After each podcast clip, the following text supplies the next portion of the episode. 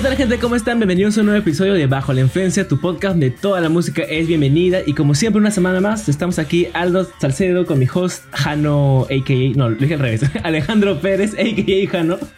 ¿Qué tal Jano? ¿Cómo estás?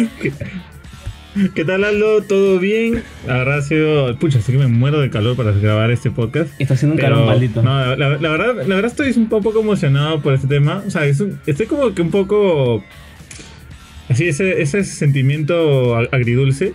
Porque estoy emocionado por el tema, pero también un poco triste por lo que por, por el mismo tema. Que es justo la noticia, ¿no? Sí, de Daft Punk. Hace, hace una semana Daft Punk anunció que se iba a separar, que era el fin del dúo robótico francés más conocido de, de, la música, se puede decir.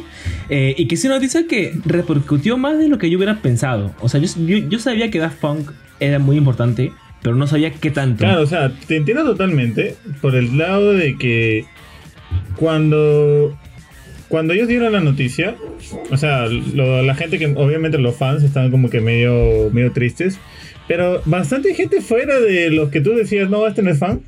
Estaba ahí, ¿no? O sea, daba su, su publicación así como lamentando lo que está sucediendo. Es que, es que, también Daft Punk, desde 2013 que lanzó su último álbum, fue donde dio el paso de artista, digamos, medianamente conocido, allá gran artista, ¿no? Ganó el Grammy, ganó todo. ¿Crees? Por su, oye, o, sea, tú, hablas de músicos franceses. ¿A, ¿A, quiénes mencionas? ¿Mencionas a Daft Punk? o sea, David Guetta y la flaca que canta La Bien Rose. Daft Punk ha, trascendido más que solo simplemente ser músico francés. Creo que es el máximo referente de música electrónica, desde mi punto de vista. Claro, por, eso mismo. O sea, no es que estás hablando de una, de una bandita cualquiera. No, no, yo en ningún, en ningún momento he dicho eso. He dicho que ahora son, la, ahora son de lo que antes eran, antes de Random Access Memory, de 2013, eran una banda conocida, muy, respetada por, por la crítica, pero no daban ese salto de popularidad. Y después, 2013, ya se volvieron headliners, pese a que, casi nunca dan presentaciones en vivo, se volvieron casi casi headliners y aparecen en todos lados. O sea, Get Lucky en 2013 fue la canción del año.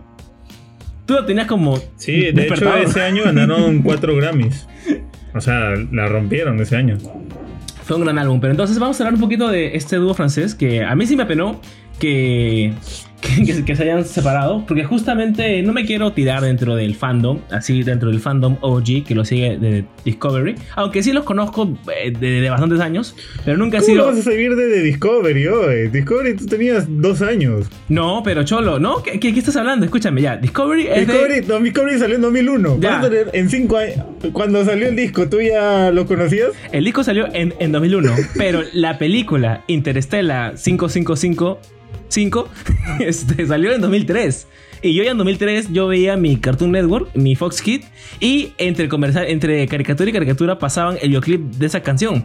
Así es como descubría Gorilas, así es, como descubría Daft Punk. Claro ¿Ah, que... Claro, yo, yo, recuerdo, yo recuerdo claramente cuando pasaban el videoclip eh, One More Time del, del anime, ¿no? De, la, de su gran película, pero creo que la película la haremos más adelante porque eh, déjame decirte que la vi hace poco, justamente cuando se separaron Daft Punk. Me dije, voy a ver un rato para verla y gran película. Entonces, este, pues sí, ya que estamos hablando desde los inicios de, Daft Punk, este grupo nace en Francia, como bien lo mencionabas. ¿Y sabes tú de dónde sale el nombre? Daft Punk eh, significa algo como bueno, obviamente un punk este, medio, medio tonto, ¿no? Por ahí. Mira, para hacerlo bien rápido, Daft Punk, antes de hacer este, el género inicial que, que fueron, que es música electrónica, ellos en verdad tenían una banda llamada Darling que eran ellos dos, que, creo que hasta ahorita no hemos mencionado a los, este, al, a este, el dúo que, que conforma Daft Punk. El de casco plateado y el de casco dorado. que, no, con otros nombres es Thomas, Thomas Van Halter. Y su madre, este nombre sí es bien francés. Guy, Manuel de Homem Cristo. Su madre. Sí, o sea, parece, parece un personaje del Conde de Montecristo. Igual, igual déjame decirte que, que la, la, denominación que le al inicio, el de casco, el de casco dorado y el de casco plateado, hubiera, los hubiera honrado a los creadores, porque ellos justamente usan esos cascos porque ellos piensan que, que, que la imagen, que el vender, el venderse ellos como sí, eh, estarían entrando al Star System, que es algo que, que, es algo que ellos hablan en su, en su película, ¿no? Que es básicamente vender tu alma a la, a la, a la industria. Y ellos, por esa es la razón por la cual ellos no muestran su rostro desde 1996, creo. o sea, o sea, literal, en te, te, entiendo por dónde vas, te entiendo por dónde vas con todo el tema filosófico, pero también he visto otra información que ese floro, o sea, que no lo muestran, no lo hacen, lo hacen por un tema de timidez. O sea, de hecho, tú ves algunas fotos antes de Daft Punk, o sea, cuando aún eran, eran humanos, eh, tenían otra máscara. Sí, eso. Tenían una máscara así como que de monitos, cosas así. Pero lo era porque, no, o sea, yo me estoy yendo contra el sistema y mi rostro lo va a tener Facebook y Google. No, no, eso. o sea, en esa época no había Facebook ni Google. pero, pero, pero, pero entiendo tu punto. Entiendo tu punto. Este, sí, en verdad iniciaron por, por una timidez que ellos tenían. Pero ya en un punto, cuando ya fueron, eh, fueron siendo más conocidos y firmaron su primer eh, récord, su, su, ¿cómo se dice? Su record album deal, este, con Virgin, creo que ya tomaron esa postura de no venderse. Como te decía, ¿no? El grupo en verdad al inicio, de, antes de Daft Punk, se, llamaban, se llamaba Darling y que curiosamente eran ellos dos y una persona más, quien ahora es conocido, quien ahora es el, guitarrista de, de Phoenix, la banda. El guitarrista, de Phoenix. ¿Ah, sí? Alucina. El guitarrista de, Phoenix llamado Lauren Brankovich y este par de, este par de franceses crearon esta banda como que medio tipo rock, pues, ¿no? Lo que creo que la gente de 17 y 18 ¿Ah, años toca.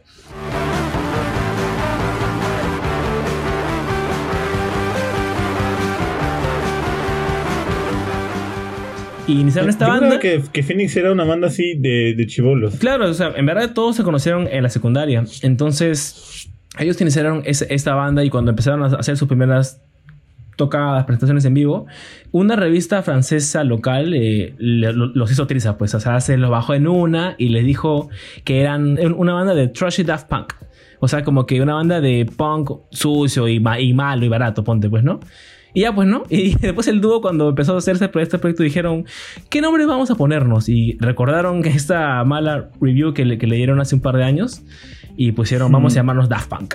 Y así fue como, como surge el nombre. Así es como hacen su primer disco, Homework, que es un discazo. Hay canciones como Around the World y The Funk, que es una de mis canciones favoritas de, de Daft Punk, The Funk.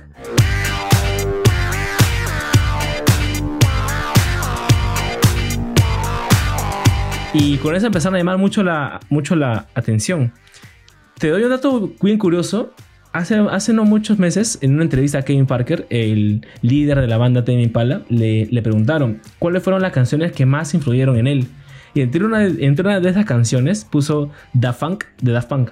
Que es una, no sé si tú lo has escuchado, pero es un videoclip que, que yo cuando lo vi recordé que lo había visto hace años cuando era muy pequeño. Es un videoclip en la que hay una persona con, con la máscara de un, de, un perro y que está caminando como por la ciudad. Porque cabe decir que en esa época, en su primer disco, todavía aún no tenían, aún no se ponían la máscara de robots ni nada por el estilo. Usaban máscaras, pero no tenían esa personalidad. Sí, de hecho, de hecho ellos ni siquiera salían.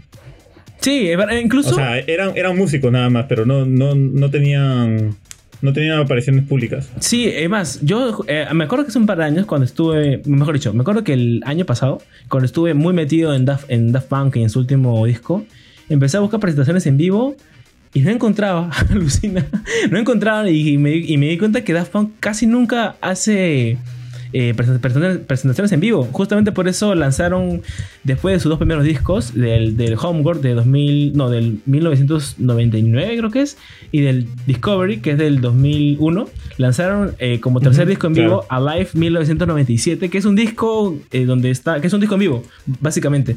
Y es una de las pocas grabaciones que hay de ellos en vivo que lanzaron en esa época y es súper extraño. Eso también va acorde con lo que ellos piensan, ¿no? Que dicen que el dinero de por sí no les importa mucho, pero lo que quieren es la creatividad musical, ¿no? Y es por eso que como el dinero no les importa tanto, no tienen la necesidad de dar conciertos y tours así, ¿no? Pese a que igual lo han hecho en una que otra ocasión, no es como que está dentro de su agenda sí o sí. Sí, te entiendo totalmente. Es más, es un poco, un poco curioso el disco que tú mencionas, Alive, de 1997, que es el disco en vivo, está subido así. Es como cuando lo, como cuando lo ves en YouTube. Toma todo el video completo, toma los 45 minutos o sea, no, no, te está partido por canciones. Sí, no, no, es como que. Así, tómalo, déjalo, tal cual, a, los Strokes. Ajá, tómalo, déjalo. Este. Y después. Ah, ya, y bueno, después, después de este disco del Discovery 2020, 2021, del Discovery del, del 2001 eh, dos años después lanzan esta película anime que yo creo que muchas personas de nuestras generaciones pudo haber sido su primer contacto con, con, con Daft Punk, al menos lo fue en mi caso. Que no sé si tú has visto la película, Jano. No sé si tú lo has visto hace tiempo o hace poco. Eh, la verdad no recuerdo haber visto una película, o sea, yo recuerdo los videoclips. Pero sí sabías que era parte de una película. O te estás enterando ahorita. No, no, no. recién, recién ahorita que tú me estás diciendo. Ni fregando, de verdad. que es una película. Bueno, ya déjame. ¿En serio? O sea, yo recuerdo, yo recuerdo los videoclips, los videoclips los he visto mil veces. O sea, de hecho, yo recuerdo mi primera experiencia con Daft Punk. Mmm, es este. yo, les, yo al inicio tenía. Me, me palteaba, o sea, me, me, me asustaba. Porque Sí. Yo recuerdo ese videoclip en la, en la que unos humanos verdes bailaban. Decía, Son los "Oh, ¿qué está pasando acá?" verdes. Sí, para las personas que. Me imagino que no era nadie que lo haya visto, pero para los que no, no, no lo hayan visto, básicamente es un grupo de aliens, así con, con la piel media azul, media verde, con los cabellos rubios y con un traje así súper futurista y alienígena tocando One More Time, ¿no? Eh, bueno, te, te comento que en verdad todo esto pertenece a la película Interestela 5555. Eh, que, y, y creo que como, como tagline tiene the, the, the Secret Star System, no sé qué otra cosa más. De ahí viene el 555. Eh, es una película de género anime. Y que, y que me recuerdo que invirtieron bastante plata los, los chicos. O sea, de verdad que fue un proyecto recontra ambicioso. Como les digo, yo lo vi hace mucho tiempo, cuando creo que recién el internet iniciaba. No, creo que fue una de las primeras películas que vi en bajadas desde Ares, si no, si no me equivoco. Y la verdad no, no la, no la recordaba mucho. Hace un par de días, eh, debido a la separación de Daft Punk, la volví a ver. Está en YouTube para la, que- para, para- para la gente que la quiera ver. Está en YouTube completamente gratis. Es una película que no tiene diálogos, o sea, es solamente música. Literal es canción tras canción tras canción. Y déjame decirte que con, que, con- que con es- que con la música, con las canciones, te cuentan toda la historia prácticamente. No necesita de un diálogo. Si, si tú le darías una hipnosis, ¿cuál, es, cuál sería? Ya, la sinopsis de la película es eh, una banda pop alienígena está tocando en un planeta a millones luz, luz de aquí, eh, One More Time, que es con la canción con la que inicia el álbum y la película. One more time.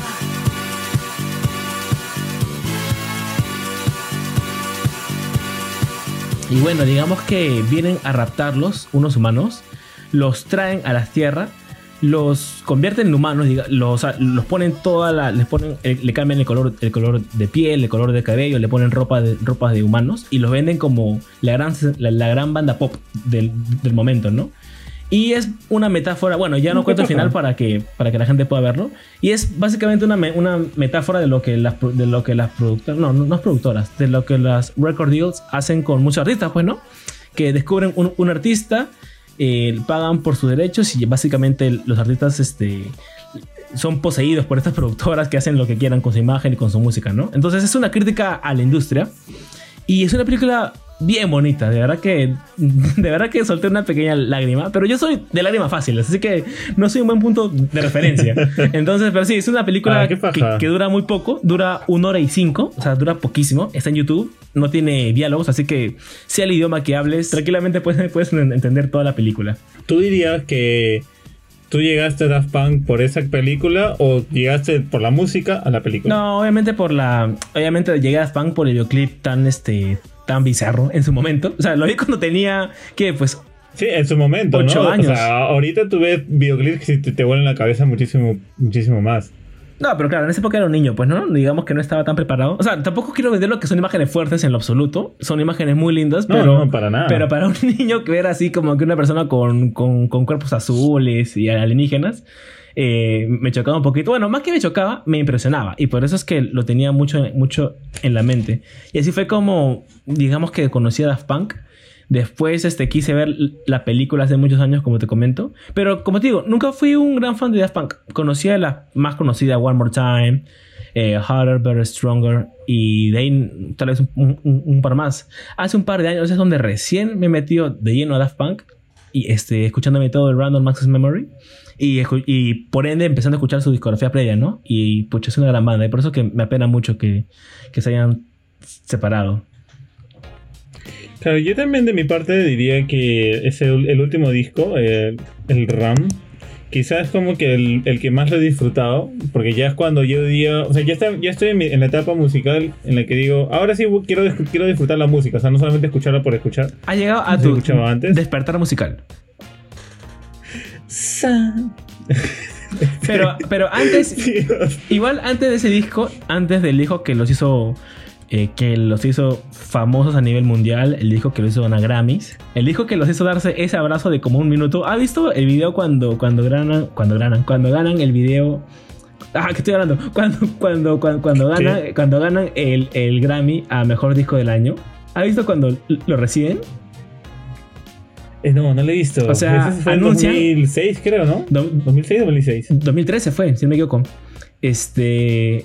Anuncian al ganador y lo que lo, lo primero que hacen lo- lo- los robots es que se abrazan, pero es un abrazo así de. Así de, de- de aquellos que tú sientes en ese abrazo todo lo que han remado para llegar donde están. Y es un abrazo que dura como Ah, la 40, inversa. 40 o 30, o 30 segundos. Y déjame decirte que 30 segundos en televisión en los Grammys vale oro. Entonces se quedaron ahí un buen tiempo y de hecho que podemos ver toda la amistad que se, que se tienen, ¿no? Igual se conocen de la secundaria, así que son amigos de, de toda la vida. Pero antes creo Sí, que sí, sí. antes creo que de pasarnos ese álbum nos estamos saltando su tercer su tercer disco, que es el que es el Human After All. Que es un disco que así, ¿verdad? No se comenta mucho. Se parece que es un poquito olvidado por ellos. Porque, claro, el, el Homework es el que los... su- Fue, fue su primer disco y con el que muchas personas empezaron a conocerlo. El Discovery fue donde medianamente explotaron y ya como que, digamos que llegó, digamos que se Ahí globalizó más. llegaron a la- al momento en el que tienen cierto estatus. Claro, ya se globalizaron mucho más, ¿no? El Human After All es un disco que está pasado un poquito de largo. También tengo que decir que no es de mis favoritos, pero tienen un temón. El, el Robot Rock es... Ah, ¿Has escuchado esta canción? El pam, para, pa. Sí, sí, claro.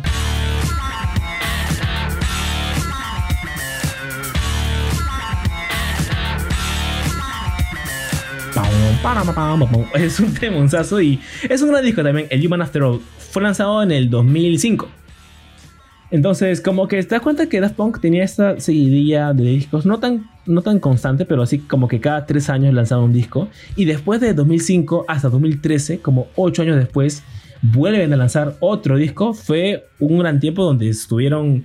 No, me imagino que se habían tomado un receso, un receso de la música, ¿no? Pero, o sea, fue, fue un gran tiempo que pasó, que la gente ya no tenía Daft Punk. Creo que, o sea, yo creo que ahí se empezaron a producir otras, otros tipos de otro tipo de contenidos. ¿Sabes lo que hicieron? Porque ahí, por ejemplo, estuvo ya como productores para, para la película Tron. Eh, Eso fue en, En eso fue eh, claro, eso fue en 2010, la película Tron, que es un poco mala, y el soundtrack, bueno, el soundtrack es hecho por las Punk, obviamente es bueno, ¿no? Pero el hecho de que la película haya sido ahí re- regular zona, no lo, no lo destacó tanto. Algo que sí cabe, Sí. cabe recalcar es que después de ese disco, del, disco Human After All do- 2005, en 2006 se presentaron en Coachella como, como headliners y era su primer concierto en 10 años. O sea, su último concierto ¿Ah, fue sí? su último concierto fue el Alive ¿Qué hablas? 2000. O sea, su primer concierto fue en el 96 y de ahí hasta 2006. O sea, casi 10 años. Su último concierto había sido en el Alive de 1997. Y después de, como te digo, ellos de verdad que no están muy interesados en tocar en vivo. La verdad, tocar en vivo, los artistas lo hacen obviamente por un gusto, pero imagino que a ningún artista le encanta la idea de, de tocar sus canciones cientos de, de veces así y, y estar así. O sea, de, de hecho que de- de- es chévere, pero la verdad, poniendo la mano el pecho, los, los artistas más que todo lo hacen para ganar plata, ¿no? Para poder, este, ser- para que su proyecto sea sustentable. Entonces, Daft Punk, al no tener esta necesidad, según ellos mismos, no tuvieron, como te digo, este deseo de hacer un concierto. Pero en 2006 cua- estuvieron en Coachella y muchas personas lo, lo, lo comentan ese, ese concierto. O sea, uno, es un, concierto, es un concierto súper icónico. Ahí fue cuando nació el, el símbolo de la pirámide de Daft Punk por su escenario. Y dos, es un concierto, es, es un- fue considerado como el mejor concierto de electrónica. De, de- bueno, no sé si de la historia o de Coachella, creo que de Coachella, sí, de la historia sería mucho hablar, pero al menos fue, mejor, fue considerado el mejor concierto de electrónica en, la, en la historia de Coachella, hasta el día de hoy creo, y he visto algunos videos, cholo, qué tal tonazo, qué tal tonazo se metieron esa vez. Hay que, hay que aclarar que hay que aclarar que en esa época Daft Punk estaba puro electro, entonces fue un tonazo como, como Sí, aquellos. es cierto. O sea, o sea, que es, eso justo lo último que has hablado es, es paja porque tú puedes sentir como que cierta evolución en, en su música. O sea, a- a- cuando ellos comenzaron era como que un electro pop. Leo ya se pasaron a un electro como que un poco más clásico. Ya en su último disco ya incluso le metían hasta ciertos toques, no sé cómo decirlos. poco fusión, un poco rock, no sé cómo, no sé cómo mencionarlo. Eh, bueno, sí, justo estoy viendo un poco eso. Digamos que su primer disco fue un electro, eh, electro, digamos, al mango, uso de, de sintetizadores. Casi ni si- bueno, igual usaban los amplios, que es un tema muy importante de, de Daft Punk, que ellos fueron quienes popularizaron el, el- el uso de, de sampleo. Eh, no sé si tú has visto, pero todas las canciones de, ¿Cómo, de qué Discovery- canción, ah, ¿Cómo qué canción le pusieron sampleo? por ejemplo, One More Time es un sampleo. La parte ¿Ellos inicial. no cantan? O sea, no sé si sabes a lo que me refiero con sampleo, pero el sampleo es agarrar una parte Sí, sí. de una canción.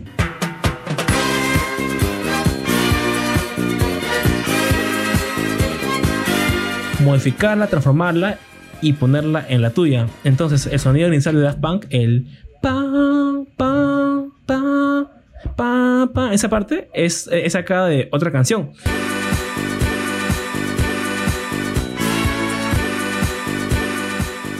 Eh, no- ahorita no recuerdo Ah, el nombre. espérate, o sea, sam- sampleo no solamente se refiere a la voz. No, en absoluto. No, no, el sampleo, el sampleo abarca muchísimo más que eso.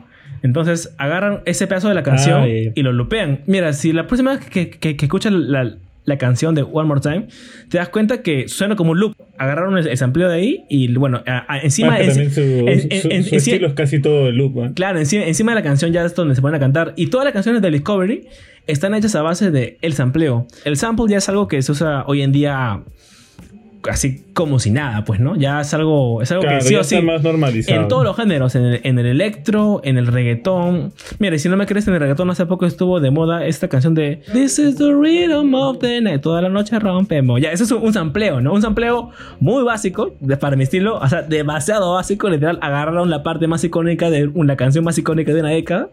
Bueno, Da- Daft Punk iba más allá, ¿no? Agarraba canciones muy antiguas como de los 70s y los 60s que ya me imagino que la gente no, se animaría a descubrirlos y le como que y a partir de esas creaciones antiguas las revitalizaban y las ponían en sus obras y eso es algo bien bien bien bien paja de Daft Punk Bueno, también recuerda que cuando ellos sacaron ese disco, eh, solamente habían pasado 30 años. Y justamente el tema de los samples es una razón por la cual un grupo muy pequeño muy diminuto muy diminuto te, te diría yo vi que en redes sociales estaban celebrando la separación de Daft Punk lo cual me parece algo horrible ¿Qué, qué hablas? ¿Qué- qué- A ver, a ver, cuenta, cuenta Hay un grupo de personas que no que consideran que Daft Punk, eh, o sea, digamos que toda la trayectoria de Daft Punk la reducen a solamente esta frase, ¿no? Ellos solamente copiaban, ellos solamente agarraban otras obras y las hacían suyas.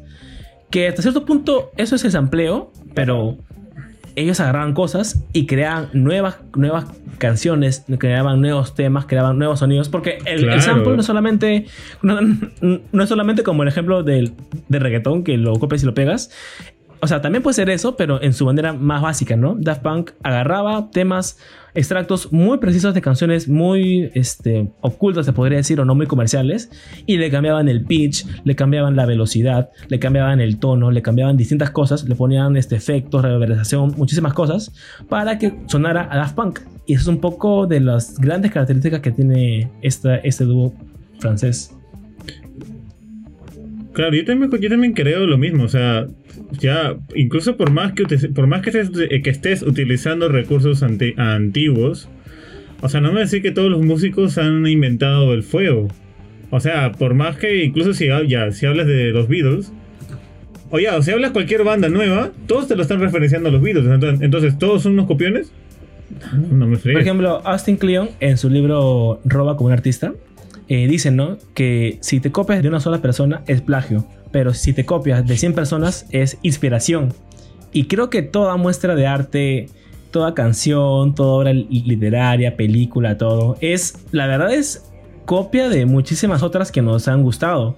Por ejemplo, hay videos en Vimeo de Tarantino, literal, copiándose cuadro a cuadro escenas de películas muy antiguas en sus películas y que, y que en, en el ámbito del cine eso se acelera mucho, ¿no? Pero digamos que en, en- en la- en el ámbito musical es algo que, se- que no se ve tan bien, ¿no? Igual es un grupo muy pequeño, O sea, como que te creo digo. que igual es un grupo demasiado purista. Es un grupo o sea, son muy esos purista de la música. Que, que, que rechazan el reggaetón enteramente. por. Sí, también los que todavía creen que, por ejemplo, usar autotune está mal, ¿no? O, por ejemplo, otra cosa por la cual revolucionó bastante Daft Punk fue el uso de autotune excesivo y de, y de vocoder.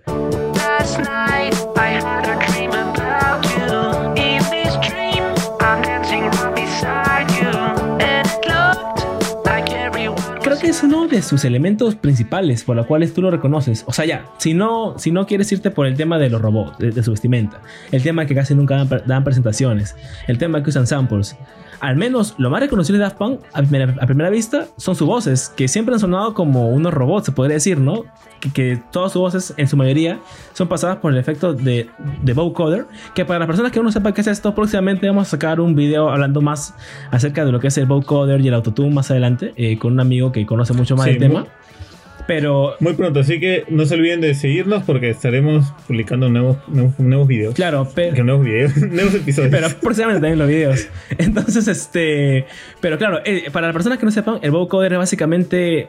Tú conectas un micrófono a un teclado, tú tocas unas ciertas notas en el teclado y tu voz suena, Ajá. digamos, está eh, encasillada, pues, por decirlo, en esas notas que tú tocas. Y ahí es cuando sale el efecto todo robótico. Y para mí, Daft Punk es una banda que popularizó el vocoder, a más no poder. De, de hecho, de hecho, como Daft Punk, o sea, si tienes un poquito más de tiempo, justo eso de vocoder, puedes poner eh, quizá en YouTube si te interesa más este tema, eh, vocoder Daft Punk, y puedes ver personas que tienen un, un, un controlador MIDI, o sea, que es como un mini tecladito, que literal con un, mini tecladito reproducen toda la canción. O sea, te la sacan la canción con batería, te la sacan la canción con voz, te la sacan la canción con... O sea, ahí está todo sam- samplizado, ¿no? Samplizado el, el armonía, la melodía.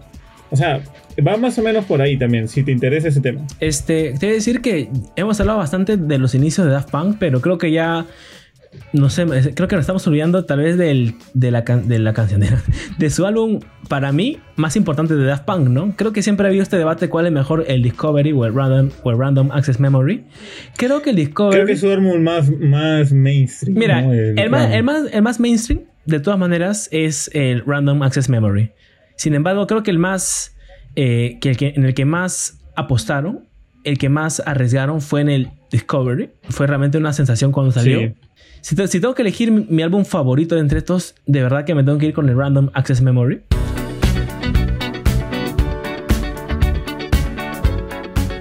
Porque uno fue, creo que el mejor comeback en la historia de, la música. O sea, ¿cuánto? O sea, fue una banda que dejó de, hacer música de presentaciones en 2005 y que ocho años después llegan con esta obra maestra. Debe ser uno de los mejores comebacks en la historia musical, ¿no? Y dos, el cambio que le dieron a su, a su estilo. O sea, Daft Punk era bien conocida como una banda de house electro. Y el, y el Random Access Memory, si bien tiene toques de esto, tiene muchísima influencia del funk, del disco, un poquito de incluso rock de, de décadas pasadas. Y todo unido de una manera que no suena antigua, no suena como un tributo a- al pasado, suena más bien como eh, una reinvención futurista de lo que fue antes.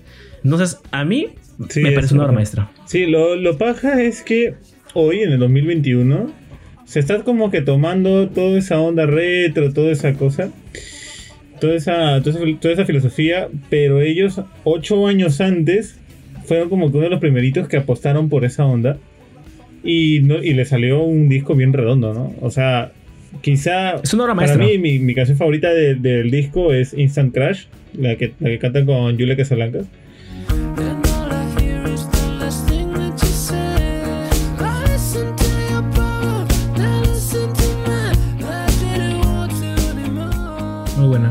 Buena. Su videoclip me lo he visto como mil veces. Yo, Y ahí, por ejemplo, muestra bastante, bastante sentimiento, ¿no? O sea, es, me parece un muy, muy buen tema. No- nunca me he cansado de recomendar eh, mi canción favorita de Random Access Memory, el cual es Giorgio by, by, by Moroder. Creo que es una canción perfecta, lo he dicho muchísimas veces. Y el álbum en sí es una obra maestra. Lo he escuchado que unas 10, 9 veces y no, no me canso. Siempre escucho nuevos sonidos. Y no sé, es un álbum al cual siempre, siempre le, voy a, le voy a tirar flores. Y por eso es una razón más por la cual Daft Punk da mucha pena que se separen, que ya no saquen más producciones. Ahora, Jano, ¿tú crees que es una separación real? ¿O es una. lo que muchas bandas, lo que muchas bandas ha- hacen, ¿no? Que se separan, pero a los dos años, oh, el concierto de, de reencuentro. ¿Qué es lo que tú crees? Eh, no creo, la verdad, por el video que se han metido. Oye, o sea, ese video- literal en el video, el, o sea, bueno, para, ¿Tú lo has visto, Jano? ¿Tú lo has visto? Para situar un poco el contexto, hace unos días, justo hace una, hace una semana, sino primero salió un video, o sea, un video de YouTube diciendo, creo que prólogo, prólogo en, en el canal de Daft Punk. O sea, tú entras y es un video, o sea, bien cinemático, en la que, spoileando un poco, porque son seis minutos, no es que te voy a spoilear mucho, uno de los de Daft Punk explota. Claro, es este. O sea, epílogo se llama el video. Epílogo. Prólogo es el inicio. Epílogo. epílogo es el final, básicamente. Sí, yo lo vi y es este. Es un, video hermoso que te juro casi me hace llorar. Bueno, yo he dicho que yo soy de lágrimas fáciles. Pero este. pero mira, Jano, dime si no es la despedida más hermosa que puedes tener. O sea, si, mira, si nos vamos a los extremos, la peor manera de, de separarte de tu compañero es a lo de, es a lo de barrio. y si nos vamos a lo mejor de lo mejor, la mejor manera de separarte de tu compañero es el video de Daft Punk. O sea, es tan, es tan, es tan lindo. No es nada muy así este, sentimental. No es como que, que te ponen la música sentimental y se mandan el real speech. Sim- Es un video simple al estilo de Daft Punk y que con pocas acciones muestran todo, pues, ¿no? Cuando el robot explota. No me lo esperé. ¿ah? Yo pensaba que cuando la cuenta, cuando la cuenta llegara a cero, se iba a desplomar y quedar ahí. Pero cuando explotó, me dije, ah, no, Daft Punk sí, ya se murió. ya no hay vuelta atrás. Sí, lo, lo que dices es bien paja, ¿no? Porque, o sea, cuando ellos se separaron, como tú dices, o sea, los separaron de forma artística. No, no es que, no creo que estén peleados personalmente, No, sino no, en que absoluto, tampoco creo eso. porque ya acabó la etapa. Pero hacerlo de esa forma, ay, sí, o sea, es que recordar, la gente lo va a recordar Es la- por es- eso. es- y si, es y si, creo- y si quedamos bajo la, si bajo la influencia sigue, uno de los dos va a tener que explotar, como. Sí, yo creo que todo, o sea, de verdad que, mira, hasta bandas icónicas se, se han separado de, de una buena manera con el típico video resumen, pues, ¿no? Como que dimos todo lo mejor de los nuestros, ¿no? Y ponen su primer concierto hasta el último. Otra banda... Con el disco recopilatorio. Claro, ¿no? Otra banda se separan eh, por, por simplemente un tweet o un, un- un- o un posteo en Facebook, ¿no? Donde explican que se separan y que todo queda en buenos términos. Y, y la verdad está ok. Mientras tú te separes de tu compañero en buenos términos, creo que todo bien, ¿no? Este, pero de la manera en la que lo hizo Daft Punk solamente fue la cerecita en todo lo que Daft Punk representa. Sí, o es una despedida por todo lo alto, ¿no? O sea, para empezar, iniciarlo con un video de ese calibre que no te muestra nada musical, solamente te muestran... O sea, se- se- puedes sentir como que de cierta forma e- emociones, ¿no? Porque cuando... No recuerdo cuál, no recuerdo si el plateado o el dorado, están caminando y se detiene, es como que... Ah, no, algo le está pasando. Sí, y, no tiene y nada, se no tiene ninguna poco. expresión facial. Ajá, es como que, es como, es- es- eso es lo que más me, ni- ninguno tiene, un- ninguno de ellos tiene una expresión facial, pero sí sientes todo. El caminar, que luego están caminando y uno como que poco a poco se va lenteando y es como que, ¿qué pasa? ¿Qué pasa? y es como que dan, si- simplemente se dan una mirada y con eso, con eso se dicen todo. Después oprimen el botón, la cuenta, recibe, la cuenta regresiva y la explosión, ¿no? A decir verdad, en, Ahora, ahora, eh, eh, primero termina, termina. no, no, te voy a decir un dato curioso que en verdad ese video es bien antiguo, es del 2006. En verdad ese, ese fragmento, fragmento del video le pertenece a, a la segunda película que hizo Daft Punk llamada Electroma, que es una de corte muchísimo más experimental. Es sobre Daft Punk. Llegan como que a una ciudad donde todos son robots y todos tienen los cascos de Daft Punk. Entonces ellos como para no ser iguales que todos, se ponen unas máscaras de humanos encima de sus máscaras de robots. Y la dejo ahí nomás para que la gente también la pueda ver. Qué. Sí, sí, sí. Ahora, no, yo, yo te iba a decir. eh, Daft Punk, como dúo. Sí, o sea, incluso después de, después de esa toma te sale como el corazoncito de los, de los cascos y ya has- hasta 2021. Pero quedó uno. ¿Tú crees que eso, se- crees, ¿tú crees que eso signifique... No, la Daft Punk va a ser el nombre tomado por uno? Eso es también lo que es también lo que no no no creo que Daft Punk sea el nombre tomado por uno, pero yo creo da- yo creo que Daft Punk no hace nada al azar, ¿no? Si una si uno ha seguido caminando hacia el horizonte, como lo vimos en el video, me imagino que representa que no sé, tal vez que uno va a seguir en la... O sea, yo creo que los dos igual van a seguir en la música, en distintos proyectos, ¿no? Pero, no sé, eso solamente Daft Punk lo sabe. No creo que vuelvan a hacer un concierto de reencuentro. De por sí no les gustaban las presentaciones en vivo. Ni cuando llegaron a la cima del, del mundo hacían presentaciones en vivo. No creo que lo hagan por un... re- por un reencuentro. Entonces sí, lamentablemente Sí, este ha sido el fin de Daft Punk y no hemos tenido la oportunidad, Jano, de verlos en vivo. Así que quedará ahí en nuestras conciencias. Bueno, nunca llegaron a Perú tampoco. No, no, claro, o sea, tampoco tenemos la oportunidad. Pero Tampoco igual. hay que ser nuestra culpa. Entonces, Ya, Heraldo, tú, ¿cuál es, ¿cuál es tu canción favorita de Daft Punk? Bueno, mm, es muy difícil. Hay muchas que me gustan. Creo que sin lugar a duda, puede ser. ¿Qué te parece si hacemos un top 5 rápido? Yo no lo planeo, no he planeado un, un top 5, pero te parece. La- las que nos vengan a la cabeza ahorita. Ya, dale. Entonces yo pondría como primera mención a Giorgio by Moroder. At that time in Germany, in 69, 70, they had already discotheques. So I would take my car. Ok. would Dime tú, la- dime tú. ¿cuál, cuál pondrías. Eh, Instant Crash. Ya, yo pondría. Ah, no, espérate, yo, yo, yo, yo sí lo puedo poner de 5 de cinco a 1. Ah, bueno, tú dale, yo sí no podría. o sea, no ahorita. Tendré que pensarlo mejor. Ya, yo lo metería primero a, a Random World.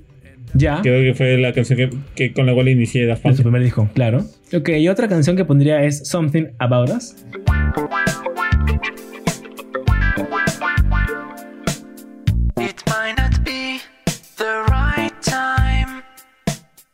Eh, yo creo que, Ah, wow, esa canción es realmente espectacular. Y esa canción y ese, ese, ese tema fue la primera vez que lo, que, que lo vi dentro de- del contexto de la película. Y en la película cobra todo un, un sentido aún mayor de la canción. Sí, de verdad que creo que es mi canción favorita del disco de, de Discovery. Y creo que es top 2. Y sí, y Giorgio Moroder es top 1. Eso, eso sí estoy muy seguro. Ya, luego, después de eso yo me iría con One More Time. One, O sea- One More Time es un... Sé que, sé que para muchos le gusta, pero para mí es un número puesto número 4. Yo, yo One More Time sí lo pongo en puesto 3, creo. Alucina. O sea, o sea sí, sí la pongo dentro de mis 5 menciones. Es la canción que me introdujo a Daft Punk. Aún, o sea, recuerdo con claridad el día. eh, o sea, he ido, he ido muchísimas veces a Ripley. Pero, re- pero re- recuerdo tranquilamente una vez que estaba en Ripley. Cuando era joven, ¿ah? tendría que eh, 13 años, 14. Y escuché One, One More Time en, en Ripley. Y fue como, ay, One More. O sea, ni si- En Ripley, espérate, ¿en Ripley la escuchaste? en Ripley lo escuché, te, te lo juro. Ni- me dije, ¿qué esa canción? Me dije, esa canción es la que. Ah, la, Obviamente- Ya no meten ya canciones así mega mainstream. Obviamente, en esa época, en esa época ni siquiera creo que sabía quién era Daft Punk. Solamente reconocía la canción y reconocía el, el videoclip de, lo- de los alienígenas. Y me dije, ah, esa canción es la que yo escuchaba cuando era chiquito. Fue momento icónico. Momento icónico. gran momento en Ripley. Ah, ah, curioso. Bueno, a ver, mi puesto número 3 es. Voy a meter a Get Lucky porque Get Lucky fue quizá mi canción favorita por un tiempo, hasta que después lo odié. ya lo conté la historia. Es, Tú. Eh, alucina que Get Lucky no es canciones. mm, O sea, es una muy buena canción. Creo que cual- en cualquier grupo hubiera pegado como pegó en Daft Punk. No es de mis favoritas mucho. Yo aquí otro, ¿qué otra canción pondría? Yo creo que podría poner Daft Punk, que es este, que es de su primer disco. Es una gran canción. Ah, la verdad que esa canción te empila con todo. Y bueno, también este, es una de las favoritas de Kane Parker, ¿no? No sé si he sido influenciado por eso, pero, pero yo sí la pongo dentro de, dentro de, de mis fa- favoritas.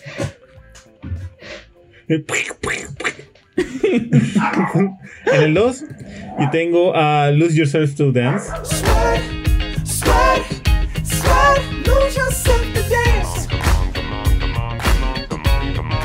Lose yourself to dance. que me parece también un señor temón, ya del último disco de, de Ram. Sí, Lo Yourself to Dance fueron, la También can- con- es verdad, es verdad, fueron, fueron los singles, ¿no? Junto con Get Lucky y Lo Yourself Dance. Fueron los primeros singles. Mm, diré que Sí, fue uno de los singles. me gusta mucho más Lo Yourself Dance, más allá de, de Get Lucky. Sin embargo, creo que tiene canciones mucho mejores. Este, otra canción que, que, que me encanta de, de Daft Punk es una, no me conocía, pero llamada Make Love. Me parece que es de su tercer álbum y es una canción que está un poco más alejado de la electrónica, pero igual es como un Something a- About Us, pero de su tercer álbum. Ya, y mi puesto número uno, yo tengo a Instant Crash, que también ya lo mencioné con Julian Casablancas. El videoclip, la verdad, me, me encanta, me, me emociona. Es como que, es más, tiene el mismo sentido. O sea, son solamente muñecos que no, no son expresivos, pero igual puedes sentir todo lo que dicen. No, hasta que se quema la muñeca al otro lado. Creo que ese, creo que ese videoclip este, representó muy bien el sentir de Daft Punk. Creo que fueron muy bien representados, como, como, como tú le decías.